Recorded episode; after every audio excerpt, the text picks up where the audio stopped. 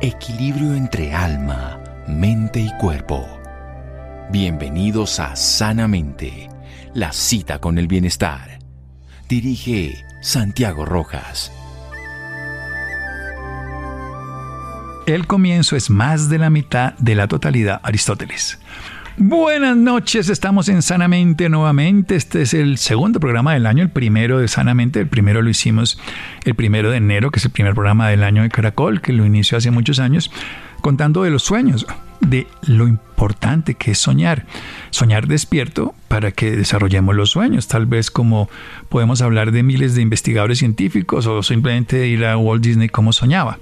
Pero cómo hacer que esos sueños y esos propósitos se puedan orientar de una manera posible, por un lado, y también desde una manera útil, por otro no solamente que se puedan, que se logren, sino que sean útiles, saludables, espirituales y conscientes. Por eso quiero invitar a este primer programa oficial ya de Sanamente a Luz Ángela Carvajal. Así que fundamentalmente amiga, la conozco hace muchos años, aprendo de ella, disfruto su presencia y nos va a hablar. Ella es médica también, ella es una médica holística, es una médica del corazón, una médica del alma y que tiene cosas valiosas y siempre lo que ella nos cuente va a ser útil para todos. Así que bienvenida, mi querida doctora Luz Ángela Carvajal, buenas noches y gracias. Feliz año además. Feliz año Santiago para ti, todos los oyentes. Muy buenas noches, que sea esta primera noche del programa Sanamente una invitación a reflexionar en nuestros propósitos, cómo hacer del día a día algo que contribuya al propósito de nuestra existencia. ¿Cómo hacer para que contribuya al propósito de nuestra existencia? ¿Cuál es el propósito de la existencia, doctora Luz Ángela? Bueno, yo diría que este es primero ser parte de la vida y la forma como cada cual es parte de la vida se mueve desde adentro, desde una motivación. Esa motivación, pues para mí la ideal es la intrínseca, o sea, la que obedece a un móvil profundo, algo que se hace por una convicción, pero también puede haber eh, propósitos que estén atados a una motivación externa, que puede ser una necesidad con mucha frecuencia, una conveniencia con mucha frecuencia, una dependencia. Entonces depende de eso cómo se desarrolla el propósito de nuestra vida. Porque en uno o en otro caso, pues las circunstancias que nos mueven, la plenitud, la felicidad, el sentirnos en paz y en completo son muy diferentes dependiendo de esa motivación. Pero también hay propósitos de la vida que pueden alcanzar a ir más allá de lo extrínseco o de lo intrínseco. De lo que se llaman propósitos trascendentales. Eso. Hablemos más adelante de eso. Vamos a hacer un pequeño corte para poder llegar a esos propósitos trascendentales, pero nos deja claro que ser parte de esta vida, pero hay que buscar esa motivación que ojalá sea desde lo más profundo, que no sea lo circunstancial como algunas teorías orientales hablan de que no sean solo planes, que eso es como lo que va a hacer esta noche, sino que sean propósitos que son lo que tienen sentido para la existencia.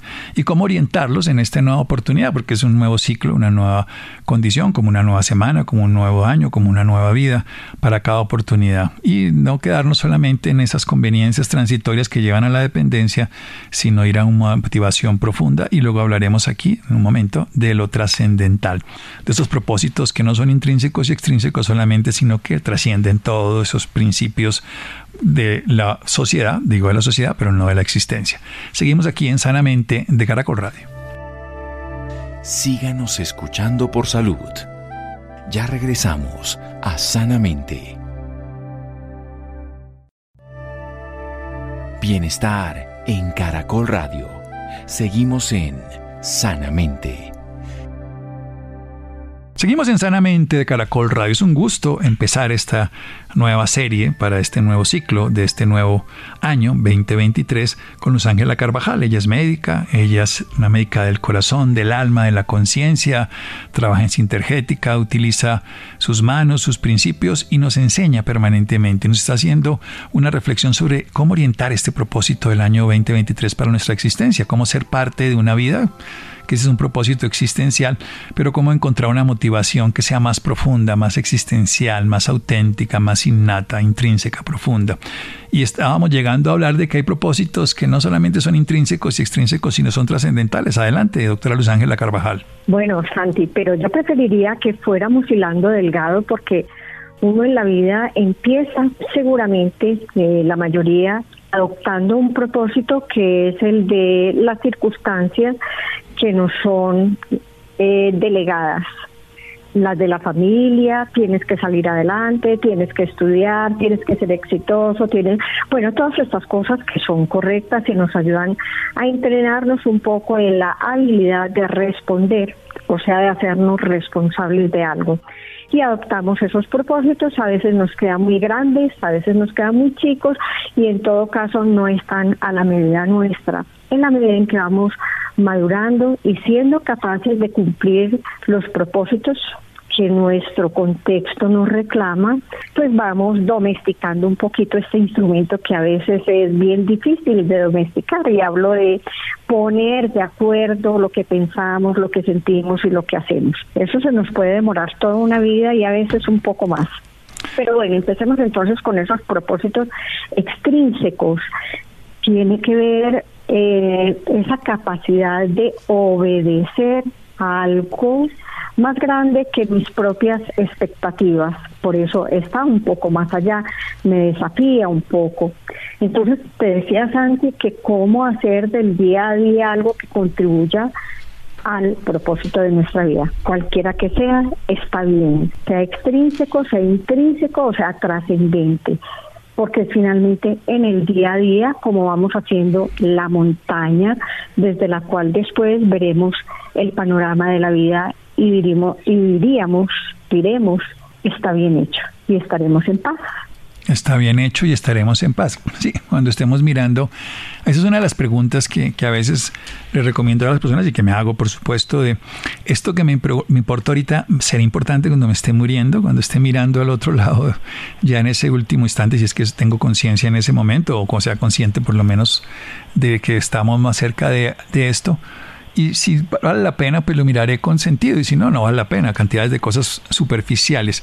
¿Cómo empezar a darle sentido a lo que tiene sentido y no darle sentido a lo que no tiene sentido? Suena un poco redundante, pero podemos empezar también a seguir por esa vía. Bueno, yo también pienso, Santiago, que lo que no tiene sentido en un momento, en el momento en el que consideramos que lo tenía, lo tuvo. Y todo lo que hacemos es parte del entrenamiento de ser parte de la vida. Entonces no podríamos no podríamos decir que haberse caído o haber caminado equivocadamente no tuviera sentido. Sí tuvo sentido porque nos enseñó. Entonces vemos que la vida es de multipropósitos y vemos que un propósito que en un momento de la vida es muy grande, como por ejemplo mi propósito es ser médica y cuando fui médica entonces que se acabó la vida. No, eso se convirtió de cara a un propósito mayor en el objetivo o en la meta a través de la cual podía seguir construyendo un propósito superior.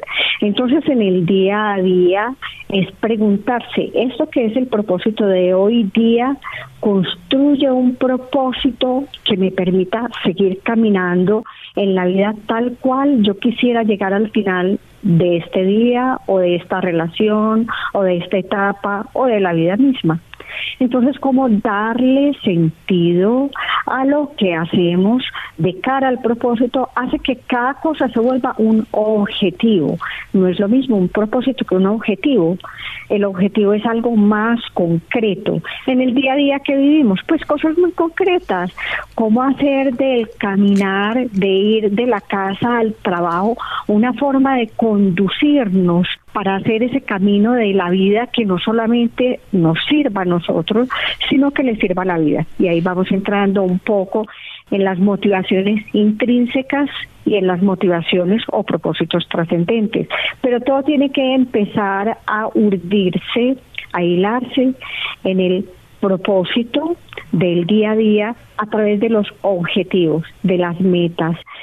Digamos que propósito y voluntad están muy asociados tú lo sabes, desde nuestra escuela filosófica eh, esotérica, eh, la voluntad, el amor y la inteligencia activa son claves para sostener cualquier proyecto del alma. Y el proyecto del alma es la vida misma. Entonces es empezar a, ejercitar la voluntad con una dirección, desde una motivación. Eso construye al propósito, hace que de cada pequeña cosa estemos construyendo un propósito mayor. Hablo de un, porque no existe tal como el propósito, porque sabemos que alguna vez llegamos a una meta, el alma nos depara nuevas responsabilidades, oportunidades o desafíos. No, y además se construye paso a paso. A veces no, cuando uno subiendo una montaña uno se da cuenta que cuando llega no es el pico, sino que hay otro, pero por lo menos llegó a ese lugar donde puede evaluar la subida, descansar, prepararse, repararse y volver a empezar. Por eso estamos hablando en esa forma, un propósito que se va descubriendo con objetivos que son concretos, que son plausibles y específicos. Y traduzcamos todo esto para que la voluntad que nos da dirección, el amor que nos da esa constancia y la inteligencia activa que nos permite resolver los problemas cotidianos se vuelvan prácticos para que en este 2023 nos orientemos de una manera consciente. Hablemos de eso, doctora Luz Ángela. Bueno, cuando hablamos de las motivaciones se moviliza algo que es no solamente la intención. Yo tengo una intención y asociada a esa intención tengo una motivación. ¿Qué me mueve? Porque intento, pero como decimos, de buenas intenciones está empedrado el camino de los infiernos. A veces tenemos muy buenas intenciones, pero no cumplimos ningún objetivo ni alcanzamos ninguna meta si no se moviliza la voluntad. Entonces, por eso los propósitos, para que realmente tengan eh, posibilidad, necesitan de la voluntad, o sea, la decisión, decidirse intención, decisión, el enfoque que me permite reconocer la estrategia, porque no solamente puedo tener propósitos y objetivos ignorando el contexto que me permite reconocer cuáles son las dificultades, cuáles son las fortalezas y por lo tanto encontrar las fortalezas en las fortalezas y las dificultades de la estrategia. En las poniendo que claro la estrategia. Sí, lo quiero, quiero precisamente, porque si bien es cierto no hay un cómo universal, de pronto sí hay estrategias que son aplicables de manera eh, general y obviamente específicamente ya en la persona las, las adapta. ¿Y cómo, cómo podemos nosotros jugar con estrategias? para que no nos quedemos en esos sueños del primero de enero en Guayabados, de ahorita del 10 de enero con ganas, pero ya es que ya, ya este año no fue y empezamos a ver que los dejamos para que los orientemos. A mí me gusta esa, esa, esa, expresión de cómo orientar esos propósitos, cómo darles un flujo natural para que esa voluntad, que es la que nos da dirección y que además nos da la constancia, ese amor que lo fortalece todo y esa inteligencia que resuelve problemas, hagan que ese propósito desde una motivación interior e incluso trascendente funcione. Demos unos tipsitos que puedan ser aplicables, doctora Luz Ángela. Bueno, yo te digo que aunque tú dices y en general podemos decir que es así, que no hay un cómo, hay tal vez un tip mayor y es no traicionar la vida. Nunca traiciones la vida en aras de tus propósitos, de tus objetivos, de tus metas y ojalá pues que tus motivaciones sean morales, o sea que consideren la vida de todos como una ley, no solamente éticas de cara a tu ley, sino de cara a la ley de los demás. Entonces en ese sentido hay un como universal y es el amor, el aprecio y el respeto por la vida. Amor, aprecio y respeto respeto por la vida, por la vida no solamente la personal, empezando no, por la vida en todo, en todos los reinos, para decirlo de alguna manera, ah, porque yo entiendo que digamos la supervivencia lleva a que unas vidas se pierdan para que otras vivan pero mm, si la vida no da vida... sí, pero es una ofrenda. a mí me gusta mucho Avatar en ese sentido, ¿no? Creo que nos enseñó James Cameron con toda su forma de construir un, un mundo paralelo allá en Pandora, cerca de Alpha Centauri, donde se encuentre esa historia. Bueno, pero donde nosotros tengamos esa, esa versión de entender que si una vida no da vida, como ofrenda no tiene sentido. O sea, cuando una vida se pierde para dar vida, que un animalito se come otro animalito, pues eso es parte de la evolución. Pero cuando una vida se destruye siendo la propia, la ajena, sin dar vida, pues no es una ofrenda, sino una destrucción. Me encanta esto. Ese como universal es no traicionar la vida, la vida de todos, con amor, aprecio y respeto. Háblanos un poquito del respeto, precisamente, que creo que es algo que se ha perdido las redes sociales, lo demuestran todos los días, las relaciones interpersonales, en fin. Bueno, para este contexto, el respeto tiene que ver con no traspasar los límites del el otro, o sea, no estar por encima de sus propios límites, entender los límites y las limitaciones del otro, entender eh, su necesidad de conservación de su autenticidad como intimidad.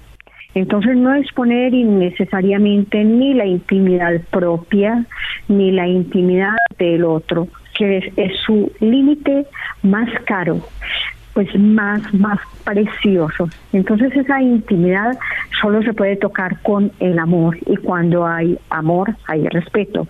Y digamos que el respeto es uno de los límites eh, oficiales, eh, protocolarios del amor. El amor lleva al respeto, pero no necesariamente el respeto lleva al amor. Sí, obviamente uno puede ser respetuoso pero distante, pero siendo amoroso va a ser siempre respetuoso. Porque hay algo que es lo que quisiera resaltar y es que a veces el propósito, eh, la meta, los objetivos nos hacen estar como enajenados, como los caballos cuando van por las calles para que no se asusten tienen que taparse los ojos. No vemos sino la meta y perdemos el foco de atención y el disfrute por el presente, el uso de los sentidos conectados con la presencia. Esa es una de las estrategias. Estar siempre presente y atento no solamente enfocado en la meta, sino atento a lo que está pasando, porque con mucha frecuencia la vida nos está diciendo, no es por allá, es por aquí, pero como nosotros ya vislumbramos una meta, nos fuimos ciegamente hacia ella y nos estrellamos. La presencia en los sentidos, porque además nosotros evaluamos la vida a través de los sentidos, los externos, todos los que conocemos, vista, audición, y los internos, interoceptivo, propositivo, que es darse cuenta, pero siempre es desde la presencia, la presencia de ese presente para estarnos, además como cualquier empresa, una empresa tiene un presente permanente porque si quiere construir un proyecto lo tiene que hacer hoy, evaluar esta noche y ver el arqueo de caja, y a veces con nosotros hacemos eso con las empresas, con los proyectos externos, hasta las calificaciones en las universidades, pero no lo hacemos con nuestra vida, con nuestro cuerpo, con nuestro sentir, con nuestra capacidad de experimentar lo que somos, vida pedacito de la vida del cosmos. Aquí seguimos en un momento en Sanamente de Caracol Radio. Síganos escuchando por salud. Ya regresamos a Sanamente. Bienestar en Caracol Radio. Seguimos en Sanamente. Seguimos en Sanamente de Caracol Radio, Luz Ángela Carvajal Posada. Ella es una médica, trabaja en una, ha sido la creadora de la Red Mundial de Corazones, precisamente, y ha sido socio fundadora de la Asociación Internacional de Sintergética. Ah, también ha trabajado en Amibio, Via Vida y Tierra Nativa. Nos está hablando para orientar esos proyectos, propósitos, sentido existencial a través de lo que somos, más allá de las expectativas. Por eso son trascendentes los propósitos. Ese propósito existencial es ser parte de la vida, el propósito del alma es vivir experimentar esta forma. Por eso hay que ir a lo profundo, a lo intrínseco, a lo más valioso que tenemos en nuestro interior, también desarrollando objetivos que son cosas más concretas, más puntuales. Pero ese propósito se tiene que matizar y generar acciones a través de la voluntad, que le da dirección, a través del amor. Y ahorita nos hablaba algo bellísimo, que el amor siempre es respetuoso, pero el respeto no siempre es amoroso, porque nos hablaba de que había un cómo, además de esa inteligencia que es esa capacidad que tenemos de resolver problemas, la inteligencia de todas las características que tengamos como humanos. Y ese cómo, para lograr orientar, es no traicionar la vida, la propia o la ajena, y para eso tenemos que tener amor, aprecio, por todo lo que hacemos y por todos los que acompañan ese proceder y respeto, respeto por la vida, la vida propia, la vida de todos los demás, la vida de todos los, seres, que cuando se pierde una vida que sea como una ofrenda en el sentido de lo que un animal hace cuando consume otro animal, ese se vuelve parte de sí mismo, por eso tenemos que valorarlo de esa manera. Pero también nos habla de algo muy importante, ese respeto que tiene que llegar a no lesionar esa intimidad del otro y por eso incluía, para que ese respeto fuera válido, el amor. Avancemos un poquitico más y pongamos esa palabra que es el aprecio, cómo, cómo apreciar la vida, cómo apreciar lo valioso, cómo darse cuenta de lo importante que está ocurriendo en cada momento que a veces lo despreciamos, precisamente lo contrario del aprecio, por estar en aras de alcanzar cosas que la sociedad nos pide o nos sugiere y lo volvemos como imposiciones y dogmas. Sí, le ponemos el signo pesos, o sea, le ponemos un precio porque desconocemos el valor de la vida. Entonces ahí es cuando perdemos el instante supremo de la conciencia que se conecta a través de los sentidos. Por eso los sentidos nos actualizan permanentemente, pero no son los sentidos en el sentido hedónico de disfrutar solamente de devorarse la vida, sino de saborear, disfrutar esa vida adentro. Y cuando eso sucede, entonces tenemos aprecio por lo pequeño, aprecio por ese sabor de el otro, ese cuidado con el otro.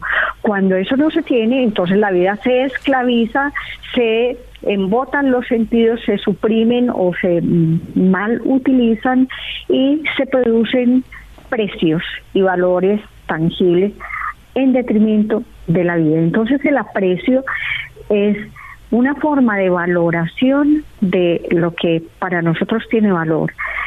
Si ponemos cualquier cosa por delante de la vida misma, del amor por la vida misma, pues cualquier cosa se vuelve más importante. Y ahí los propósitos se pervierten. Los propósitos. No son sostenibles, no son sostenibles. Yo pienso que el problema de sostenibilidad es que hemos invertido los propósitos hemos consagrado la vida a propósitos extrínsecos y no hemos nutrido la vida desde los propósitos extrínsecos para volver a lo intrínseco. O sea, hemos hecho una muy mala inversión. Invertimos el propósito de la vida por darle aprecio y valor a las cosas que nos roban el tiempo, el disfrute, los recursos y la paz para disfrutar la convivencia y la paz. Hablemos de eso. Cómo tener, sostener, eh, generar, volver a activar esa paz que es tal vez una búsqueda bastante retórica en todas las sociedades, pero que es posible en el mundo interior, en la paz interna. No estamos hablando de la paz social, que es una consecuencia, por supuesto, de esta paz interior. Es la real realeza de la realización como ser humano. No quiere decir no hacer nada, al contrario, es hacer no cualquier cosa, sino lo que hay que hacer para sentirme parte y partícipe de la vida. Creo que ningún ser humano está en paz por el hecho de haber conquistado los Himalayas o haber conquistado las redes sociales o haber conquistado la erudición a menos que se haya realizado como ser humano en el contexto en el que vive, que es la vida, que es el ahora, el aquí y el así, con quienes, con los que hay alrededor. ¿Y cómo se logra eso? Pues ahí tenemos el gran misterio del amor, que es poderoso y que es inteligente. Entonces, en el amor correctamente entendido como el propósito superior de la vida, no un propósito, no una conquista efímera, sino un estado de pertenencia a la vida consciente, activo, tendiente a la unidad. Ese es el propósito que nos permite llegar a la paz. En cuanto eso nos haya llegado, pues tenemos el acicate de la inquietud eh, que nos llama a laborar, a trabajar, a conquistar algo, pero no es cualquier cosa, sino ese estado de relación consciente y activa tendiente a la unidad. ¿Por qué? Porque he ocupado mi lugar y he cumplido mi parte no quiere decir hacer una cosa, sino hacerla como solo yo, como ser humano, parte de la humanidad, pudiera hacerla. Eso es integridad, eso es paz. Eso es paz.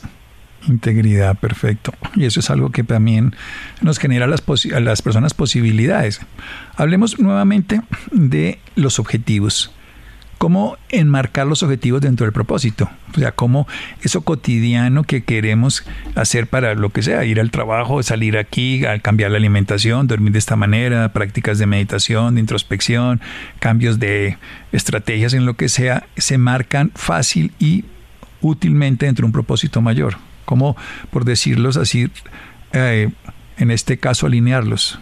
Bueno, digamos que yo tengo un propósito este año y es llegar a ser un mejor ser humano, a cultivarme como un mejor ser humano. Pues yo no simplemente voy a cursos, voy a misa y rezo, sino que en todo lo que haga, por ejemplo, hacer la comida o lavar los platos, ordenar el ropero, ir al trabajo, atender al paciente X, Y o Z, lo hago consciente de que lo estoy haciendo como el buen ser humano que quiero llegar a ser, como si ya lo fuera. Entonces mira que un objetivo, ir a trabajar, ah, es que tengo que ir a trabajar, ese es un objetivo extrínseco, porque tengo una agenda de tantos pacientes o porque esto me permite tener la remuneración que necesito para comprar un carro, por decir algo. Ese es un objetivo y cumple un propósito de abundancia tan de moda hoy en día, la abundancia, el propósito de este año es entrar en la abundancia y para eso tengo muchos objetivos, voy a trabajar y voy a ganar tanto y voy a comprar tanto y voy a ir allí. Esos son objetivos eh, extrínsecos, motivaciones extrínsecas, cosas concretas, pero a través de esas mismas cosas concretas puedes poner el deleite de hacerlo. El resultado va a ser el mismo.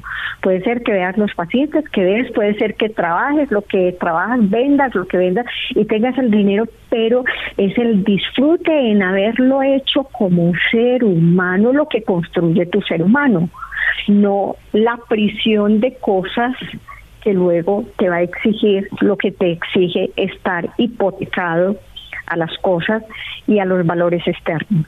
Entonces es como ofrendas todo lo que haces a algo que tenga que ver contigo, no porque te produzca un resultado tangible, contante y sonante, que te dé reconocimiento y fama, sino porque te da paz contigo mismo, te da plenitud a ti mismo como ser humano, te sientes digno de ser humano. Te sientes digno de ser un ser humano. Esto es textualmente las cosas más difíciles, ¿no? No honramos y a mí me encanta eso de ser humano, ¿no? A mí me parece tan, tan simple que los perros no son ser perro, los gatos no son ser gato, nosotros somos seres humanos, o sea, incluimos el ser, que es lo existencial, y lo humano, que es lo que lo permite ser, o sea, lo biológico que permite manifestarse. Y hablemos de algo que siempre está presente en todos los propósitos de la vida y que hace que bien utilizado sea un catalizador y favorecedor, pero que generalmente se vuelve un inhibidor, el temor, el miedo. Está dentro de las grandes señales que tenemos en el día a día frente a lo que hacemos que tienen que ver con el pudor, y tiene que ver también con el respeto a no traspasar los límites, más allá de las posibilidades de la dignidad de la vida pero sí más allá de la necesidad de la vida de salir de las limitaciones que me impiden ser amable, o sea, hábil para amar, eh, digno de ser amado. Entonces yo diría que el temor y el pudor son señales sanas que me limitan de no ir más allá de las posibilidades de la vida en el otro y de la vida en mí misma no ser capaz de tener la contención suficiente para mantenerme dueña de mí misma, conscientemente consciente. Cuando pierdo el pudor y estoy fuera de mis posibilidades de mantenerme consciente, entro en el estado de miedo que me induce esa reacción automática de ataque o huida y ahí se pierde todo propósito, todo pudor, todo respeto, toda eh, sensatez. Todo propósito, todo respeto, toda sensatez. Y pongamos la última palabrita de toda esta historia, el gozo de hacerlo.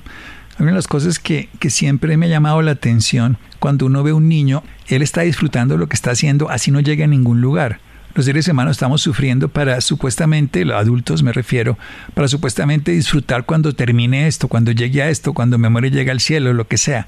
¿Cómo hacerlo con gozo? ¿Cómo no solamente ya con voluntad, como vivimos, con todo lo anterior, desarrollando los objetivos de acuerdo a un propósito general, como manteniendo el respeto, como pudiendo darle sentido a ese temor, sino cómo hacerlo con gozo? Bueno, Santiago, eh, para mí eh, se llega al gozo, a la sabiduría y al amor, que son como los tres tesoros del corazón a través de el asombro, la gratitud y la esperanza. En los niños la gratitud lo podemos ver como el estado de gracia, de inocencia original, no está marcado por aversión o por ambición. Es está ahí naturalmente.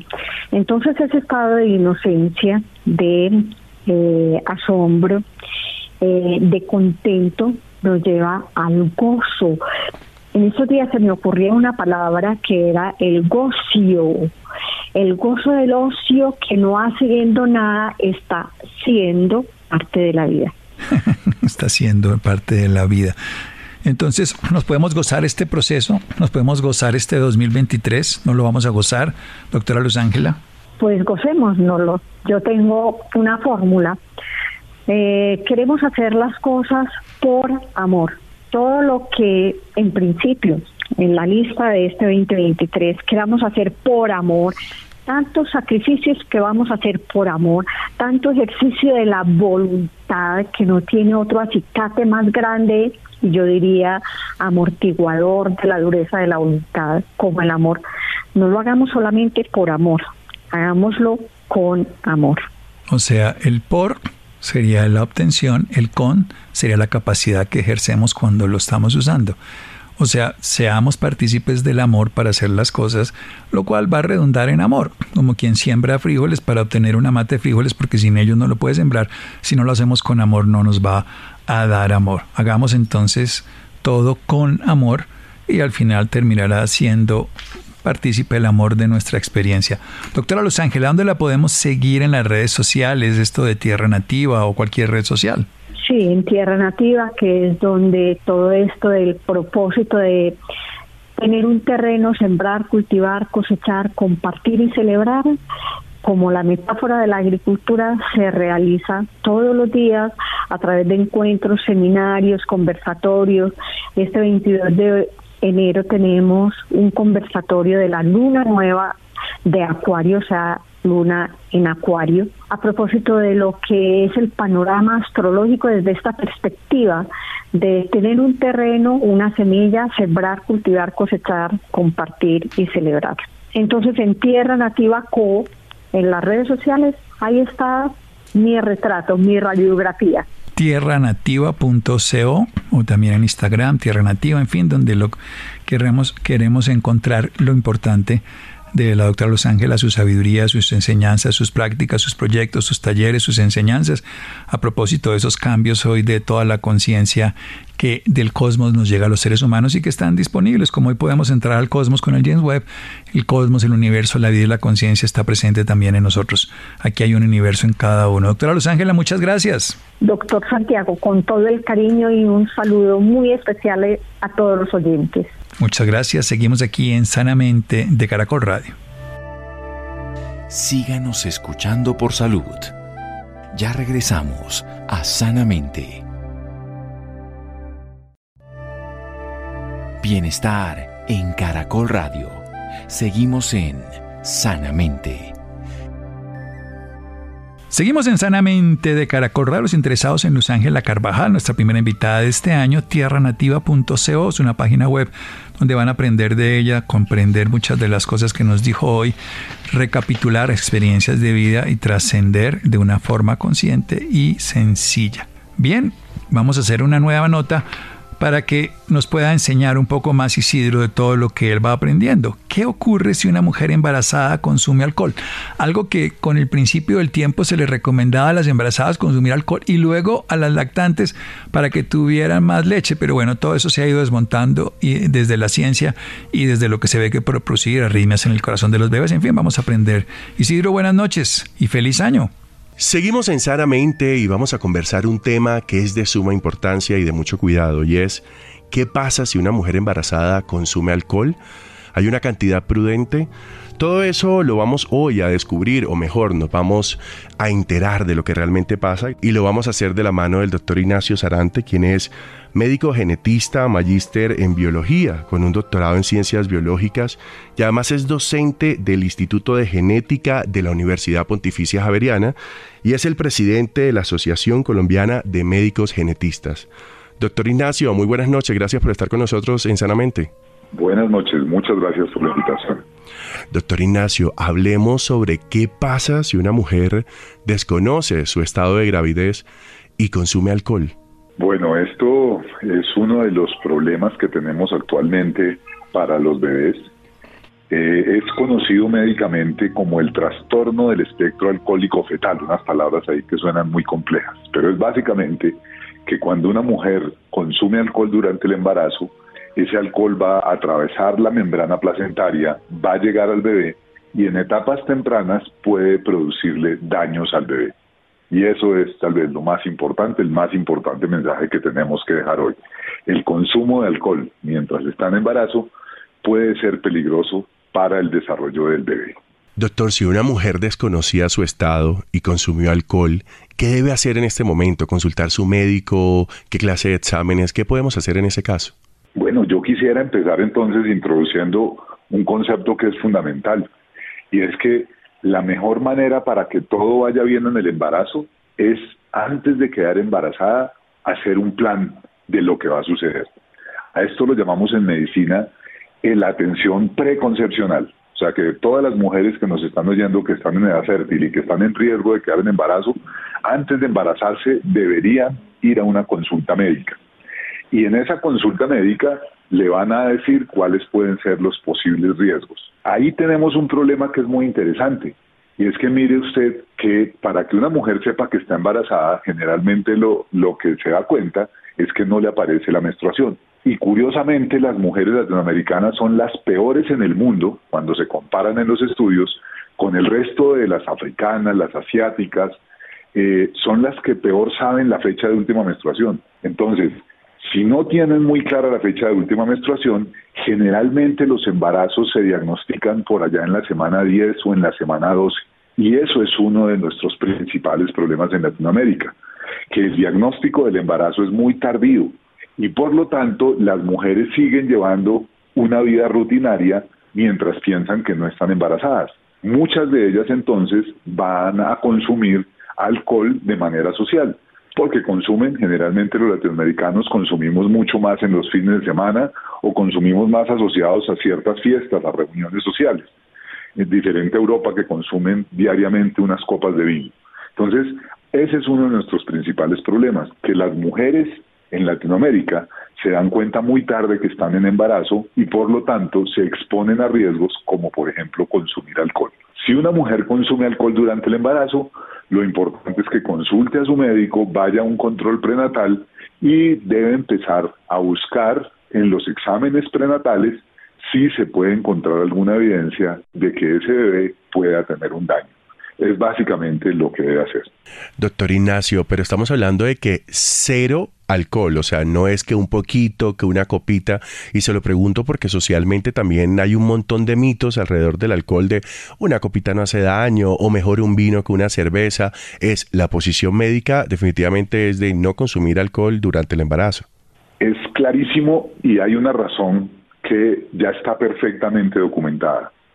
La dosis que daña al bebé es idiosincrática, o sea, depende de cada mujer. Hay bebés que se encuentran con daños con tomarse unas copas de vino y hay otros que la mujer consume una gran cantidad de alcohol y no sucede nada. O sea que como no podemos saber el riesgo que tiene cada mujer, la indicación actual es cero alcohol. ¿Cómo hacemos para que sea cero alcohol? Cuando una mujer decide quedar en embarazo, la sugerencia es consideres embarazada desde que quite el método anticonceptivo. ¿Sí? No espere a que venga el retraso, porque cuando llega el retraso ya ella tiene dos semanas de embarazo. Entonces es muy importante que cuando ella quite el método anticonceptivo se considere embarazada. Eso quiere decir nada de alcohol, ni una copita, ni una cerveza, ni una mezcla de un refajo que porque tiene gaseosa eso es menos dañino. No, porque cada mujer es diferente y no se puede saber cuál es el efecto que el alcohol va a tener en su bebé. Doctor, ¿cuáles pueden ser esas alteraciones que pueden tener los bebés si sus mamás en la etapa gestante consumieron alcohol? Hoy en día, como les decía al principio, esto se llama el espectro de alcohol, de trastorno de alcohólico fetal.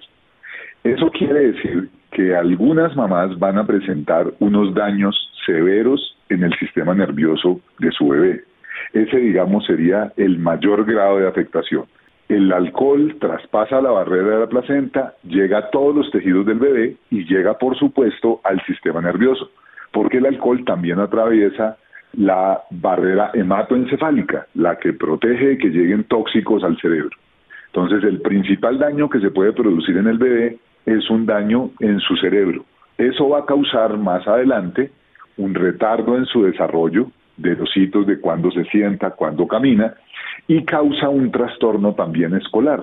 O sea, va a tener dificultades principalmente en las matemáticas, en el desarrollo de matemáticas. También encontramos que esos bebés nacen con menos peso, nacen más temprano, lo que aumenta el riesgo de que tengan pues más problemas adicionados además a los que tiene el bebé. Y en los casos más graves se presentan malformaciones en la cara. Tenemos que los bebés tienen unos eh, aperturas palpebrales, el tamaño del ojito, de donde uno abre el ojo es más pequeño, y tenemos una característica muy particular, y es que el filtrum, que es la parte que queda debajo de la nariz, entre la boca y la nariz, ese filtrum tiene unas características muy especiales y así reconocemos muchas veces a los niños que tienen espectro de alcoholismo fetal. Y es porque se pierden las dos rayitas que están al lado y lado. Entonces, esos son los signos, pero es muy importante entender que habrá niños que están muy afectados y otros niños menos afectados. Y no se puede saber porque no correlaciona la cantidad de alcohol que consumió la mamá con el daño que se produce. Doctor Ignacio, ¿esto solamente es durante los periodos de gestación o quizás cuando ya las mamás empiezan a lactar, también deberíamos seguir con esta recomendación de alcohol cero? Definitivamente. Eh, el principal periodo de mayor riesgo serán los dos primeros trimestres, pero también en el tercero podría uno encontrar daños al cerebro. Pero además recordemos que el alcohol pasa por todas partes. Fíjense que el alcohol va a todos los tejidos. Entonces, si una mamá está lactando y está consumiendo alcohol, es como si le estuviera dando alcohol a su bebé directamente, porque el alcohol va a pasar por la leche materna, va a llegar al bebé y va a causar efectos, pues también muy dañinos. Imagínense los efectos que puede causar en un bebé que empiece a tener los efectos del alcohol. Así que se debe mantener la recomendación hasta que se termine la lactancia de cero alcohol para los bebés, para los bebés y para las mamás. Doctor Ignacio, hablando ya, digamos que ya este TAEF, este trastorno, está en un niño, ¿es posible solucionarlo? Si ya el niño nació y quizás se ha evidenciado que vive con este trastorno, ¿se puede hacer algo desde la parte médica? Em, se puede hacer mucho porque recuerden que el sistema nervioso central necesita estimulación y la estimulación temprana, eh, las terapias van a ayudar mucho al desarrollo del bebé.